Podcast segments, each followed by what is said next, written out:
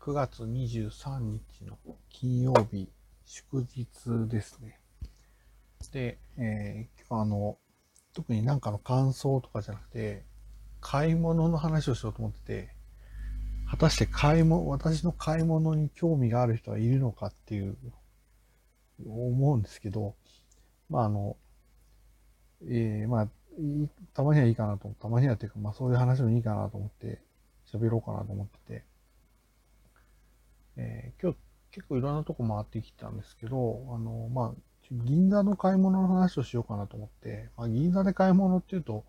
ちょっと敷居が高いように思うかもしれないんですけど、あの、お店を、自分が好きなお店があればですね、そこに別に行くのであれば、そんなに敷居、敷居が高いというか、なんかそれ、なんか緊張するわけでもないし、行きづらいわけでもないし、割と、あの、おお土産と文房具は、銀座で買うみたいなのが私の、えー、結構いいつもそうしてるところがあるので、そんな話をしようかなと思ってて、えっ、と、今日、えっ、と、まずちょっとまあ、ちょっと一つ贈り物を買いたいなと思ってて、まあ、あの、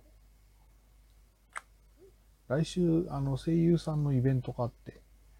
まあ、ちょっとそれが結構メモリアルなイベントなんで、出演される方に、まあ、贈り物を、その、まあ、プレゼントを、あの、なんていうの、プレゼントボックスみたいなものがあって、そこにまあ、贈り物を入れるってことはできるので、ご本人に渡すんじゃなくてね、まあ、その、えー、プレゼントボックスに入れるための、えー、贈り物を買いたいなと思って、えー、行ってきたんですね、銀座に。で、どこで何を買ったかっていうと、あの、銀座の、えー、駅で言うと地下鉄の東銀座っていう駅があって、ここはあの、歌舞伎座の最寄り駅なんですよ。えー、まあ、歌舞伎座ってあの、本当にあの歌舞伎をやる歌舞伎座ですね。最寄り駅で、でな、なんでそこに行くのっていうと、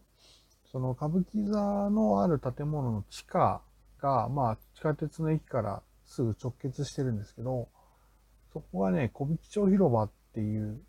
えー、まあ、あの、売店とか、あと、飲食店が入ってる、えー、フロアになってて、で、ここは、その、いわゆる歌舞伎の、あの、チケットとかを持ってなくても誰でも入れる。で、まあ、地下鉄の駅からもすぐ、もう出ててすぐほんと1、2分で入り口っていうとこで、あの、意外とね、あの、まあ、かえー、多分、公園歌舞伎の上演前後とかだともしかしたら混むかもしれないですけど、逆に例えば公演期間、時間中に入ると割と落ち着いて、人手とか落ち着いてるので、えー、結構穴場かもしれません。あの、なんか銀座とかあの辺りで、あの、イベントとかね、えー、他のなホールみたいなか、歌舞伎座じゃないとこのホールとかでイベントとかあったり行った時に、ちょっと、例えば時間を調整するときとかに行ってみると面白いかなと思います。あの、カフェ、いわゆるチェーン店のカフェとかコンビニエンスストアとかもあるし、まあ食堂なんかも、えー、あるような場所なんですけど、でね、そこにお土産屋さんがあって、私はそこに今日行ったのは、そこであの、手ぬぐいを買ってきました。えー、そう、最近ちょっとどういう贈り物ををするのがいいのかな、みたいなことは、えー、結構考えてるんだけど、まあ割と私、まあ、文房具が自分が文房具好きってこともあって、文房具をお送りしたりすることもあるんですが、まあ、手拭いって結構、あの、まあいろんなことで使えるし、まあ、そんなに値段がするもんじゃないので、まあそういう、でおお、贈り物するのいいのかなっていうようなことは、えー、思ってて、で、今回もまあ、買ってきたっていう感じですね。それが、えー、まあ、歌舞伎座で買って、で、まあ、東銀座って駅から、えー、銀座までは歩いて5分、まあ、10分はかからないぐらいで行けるかなっていう感じなんですけど、今銀座って、えっ、ー、と、文房具を取り扱うお店が結構、あの、近いところに固まってるんで、なんか、その、そこをぐるっと全部見るっていうのはすごくいいんですよね。その街によっては確かに、あの文房具屋さんいくつもあるんだけど、結構歩いて回ったりするところがあったりするので、そう考えると、えっ、ー、と、銀座はまず、まあ、伊藤屋というね、まあ、あの、銀座が本店の、あの、非常に昔から伝統的な、えー、文房具屋さんがありますけども、伊藤屋があるし、で、そこから、まあ、伊藤屋だけはちょ、ちょっと離れてるけど、そこから歩くと、えー、ロフトがあって、無印良品があって、東急ハンズがあるっていう、そこは本当に、本当に、どうだろう。でも全部ぐるっと回っ、あの、それぞれのお店の間は本当に5分もかからずに行けるようなぐらい、あの、近いところにあるんで、これをぐるっと回るっていうのはですね、あのー、面白いです。うん、あの、もちろん、あの、東京ハンズとかロフトとかは、ね、池袋とか、あ、池袋は今、もう東京ハンズはないか。新宿とか渋谷とかには、あの、もちろんありますけど、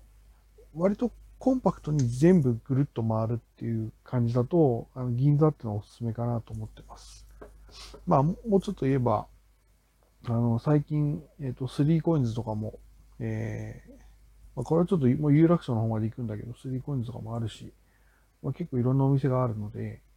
そういう、なんか、いわゆる高級ブランド品だけじゃなくて、気軽に買えるものも、えー、銀座で買うのは面白いかなと思っています。